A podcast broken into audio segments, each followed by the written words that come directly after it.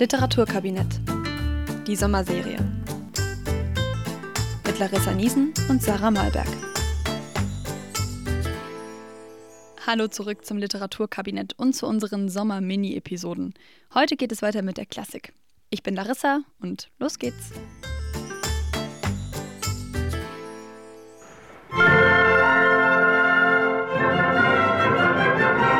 Unter Klassik kann man verschiedene Dinge verstehen. Im Lateinischen bezeichnet das Adjektiv Classicus wörtlich zur ersten Steuerklasse gehörig. Also schon da sieht man, es geht darum, hoch, höher und überlegen zu sein. Auch wenn man von der Antike spricht, spricht man oft von Klassik. Bei uns geht es heute aber um die sogenannte Weimarer Klassik.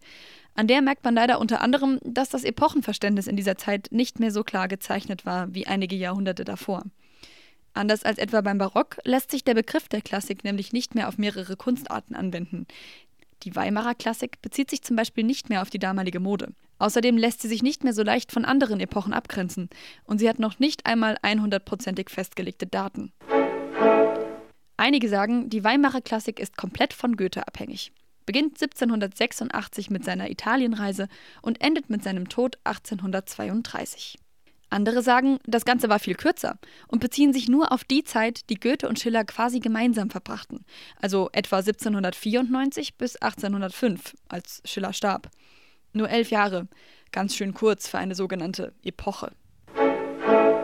Von der Klassik in Bezug auf diese Zeit spricht man auch erst seit die Zeit rum ist. Das kam ab 1800, als sich die Menschen viel mehr dafür zu interessieren begannen, was einen Nationalstaat eigentlich ausmacht. Unter anderem die Literatur und ihre Sprache. Heinrich Laube schrieb 1839 die Geschichte der deutschen Literatur, in der er die Vorbereitung auf die Klassik bei Lessing, Herder und Wieland sah und dann Goethe und Schiller als ihre Hauptvertreter festlegte. Heute diskutiert man viel darüber, ob die Klassik weiter Klassik heißen soll. Ein Problem sehen viele darin, dass der Begriff eine Art literaturhistorischen Höhepunkt vorgibt, als könne es nach der Klassik nichts Besseres mehr geben. Und das kann ja eigentlich in niemandes Sinne sein. Neben Schiller und Goethe waren noch andere Männer wichtig für die Weimarer Klassik. Man spricht manchmal vom Viergestirn aus Goethe, Schiller, Herder und Wieland. Von Wieland habe ich in der Aufklärungsfolge schon ein bisschen was erzählt. Deshalb hier also nur noch mal ganz kurz. Christoph Martin Wieland kennt man heute vor allem als Herausgeber des Deutschen Merkur, einer Zeitschrift, und als Autor der Geschichte des Agathon. Er kam als Erzieher an den Hof von Fürstin Anna Amalia zu Weimar, die ihn für ihre Söhne als Lehrer haben wollte. Wieland wird auch der Aufklärung zugerechnet. In seinen Zeitschriften kommentierte er zum Beispiel vom Standpunkt des Aufgeklärten aus die literarische Strömung des Sturm und Drang. Später übernahm Goethe die Beratung eines von Wielands Zöglingen. Auch bei Herder gibt es eine Verbindung zu Goethe. 1776 besorgte Goethe ihm eine Stelle, und auch Johann Gottfried Herder landete in Weimar. Sein Gebiet war vor allem die philosophische Ästhetik, etwa in Schriften wie Vom Erkennen und Empfinden der menschlichen Seele. Er sorgt also dafür, dass Sprachwissenschaft mehr mit sinnlichen Eindrücken erklärt und Poesie als Sprache der Sinne wahrgenommen wird. Auch Sprache generell interessiert Herder. Er macht sich Gedanken, wie der Mensch zur Sprache kommt und was Nationalsprachen über ihre Nationen aussagen. Leider kommt er dabei auch zu dem zweifelhaften Schluss, dass das Deutsche allen anderen Sprachen total überlegen sei. Johann Joachim Winkelmann eignet sich am besten, um kurz über eines der wichtigsten Dinge in der Klassik zu sprechen, ihr Vorbild in der Antike. Winkelmann sah das folgendermaßen. Der einzige Weg für uns, groß, ja, wenn es möglich ist, unnachahmlich zu werden, ist die Nachahmung der Alten. Und was jemand vom Homer gesagt, dass derjenige ihn bewundern lernet, der ihn wohl verstehen gelernet, gilt auch von den Kunstwerken der Alten, sonderlich der Griechen. Wie Goethe verbrachte Winkelmann viel Zeit in Rom. Er schrieb sogenannte Eckphrasen. Die Eckphrasist ist die Beschreibung eines Kunstwerks, die ja so quasi selbst Kunst wird, nämlich Poesie. Besonders bekannt ist seine Beschreibung der Statue des Laokoon, der mit seinen beiden Söhnen von einer Riesenschlange angegriffen wird. Für Winkelmann gab es einen direkten Zusammenhang zwischen Natur, ihrer Züchtigung oder Bildung und Schönheit. Zum Beispiel fand er die klaren Linien der muskelgestärkten Statuen klassisch schön, weil sie auf Training hinwiesen. Durch Winkelmanns Kunstbeschreibungen erkannte man aber auch erstmals verschiedene Arbeitsweisen und Zeitabschnitte innerhalb der Antike. Die Faszination und Beschäftigung mit der Antike sieht man aber auch noch bei anderen Zeitgenossen. Goethes Iphigenie auf Tauris, die wir ja auch schon hier im Podcast hatten, ist so ein Beispiel. Auch die beruht ja auf einer griechischen Tragödie.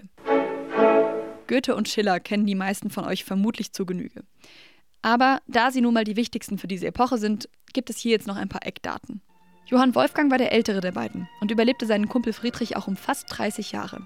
Er kam als Berater des jungen Herzogs Karl August, also der, der von Wieland erzogen worden war, nach Weimar. Und der fand ihn so toll, dass Goethe lauter wichtige Aufgaben bekam und sogar, obwohl er als Bürgerlicher geboren war, einen Adelstitel.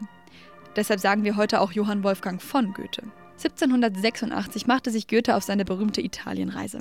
Das war damals relativ in. Viele junge gebildete Männer unternahmen Reisen durch Europa und besonders Italien, um Kulturstätten und Kunstwerke mal live zu sehen und sich weiterzubilden. In Rom trifft Goethe auch auf Karl Philipp Moritz und Johann Heinrich Meyer. Ersterer prägt unter anderem die Einteilung der Menschen in Genies und Dilettanten, die für die Weimarer Klassik besonders wichtig war, und macht wie Winkelmann Poesie, die auf der Beschreibung von Kunstwerken basiert. Johann Heinrich Meyer ist Maler und gibt mit Goethe die Kunstzeitschrift Propylen heraus. In Weimar war also richtig was los zu der Zeit. Goethe führte später noch die Aufsicht über die Uni Jena, an der viele der wichtigsten Philosophen Deutschlands unterrichteten, unter anderem Hegel, Schlegel und Fichte. Und auch Friedrich Schiller. Schiller trifft in Weimar an, als Goethe gerade in Italien Kunst und Leben genießt. Stattdessen läuft da Herder und Wieland über den Weg, die ja auch darum gehangen haben. Es ist Wieland, der Schiller ermutigt, sich weiter mit Geschichte zu befassen. Und weil ja scheinbar außerhalb des Weimarer Personenkreises nichts ging in der Zeit, wird Schiller später nach Goethes Initiative Geschichtsprofessor in Jena. Die ersten Begegnungen Schillers und Goethes sind übrigens noch nicht unbedingt von funkensprühender Liebe gekennzeichnet. Schiller schreibt 1789, Goethe sei ein Egoist in ungewöhnlichem Grade. Ein solches Wesen sollten die Menschen nicht um sich herum aufkommen lassen. Eine ganz sonderbare Mischung von Hass und Liebe ist es, die er in mir erweckt hat. Eine Empfindung, die derjenigen nicht ganz unähnlich ist, die Brutus und Cassius gegen Cäsar gehabt haben müssen. Goethe war im Gegenzug angewidert von Schillers Stück Die Räuber weil ein kraftvolles, aber unreifes Talent gerade die ethischen und theatralischen Paradoxen, von denen ich mich zu reinigen gestrebt, recht im vollen, hinreißenden Strome über das Vaterland ausgegossen hatte. Obwohl Schiller als Stürmer und Dränger und Goethe als reiner Ästhet sich auch danach nicht so ganz einig wurden, entstand doch eine lebenslange Freundschaft. Schiller befasste sich viel mit Ästhetik und Humanismus. Er schrieb unter anderem viele Briefe über die ästhetische Erziehung des Menschen. Das war die jetzt doch nicht ganz so kleine Folge über die Weimarer Klassik. Zusammengefasst ging es um die Beschäftigung mit der griechischen und der römischen Antike, mit der deutschen Sprache im Allgemeinen und eben doch hauptsächlich um Goethe und Schiller, die mit Werken wie Die Räuber, Maria Stuart, Faust, Iphigenie auf Taurus oder Die Leiden des jungen Werther Erfolg hatten. Ich hoffe, es hat euch gefallen. Macht's gut!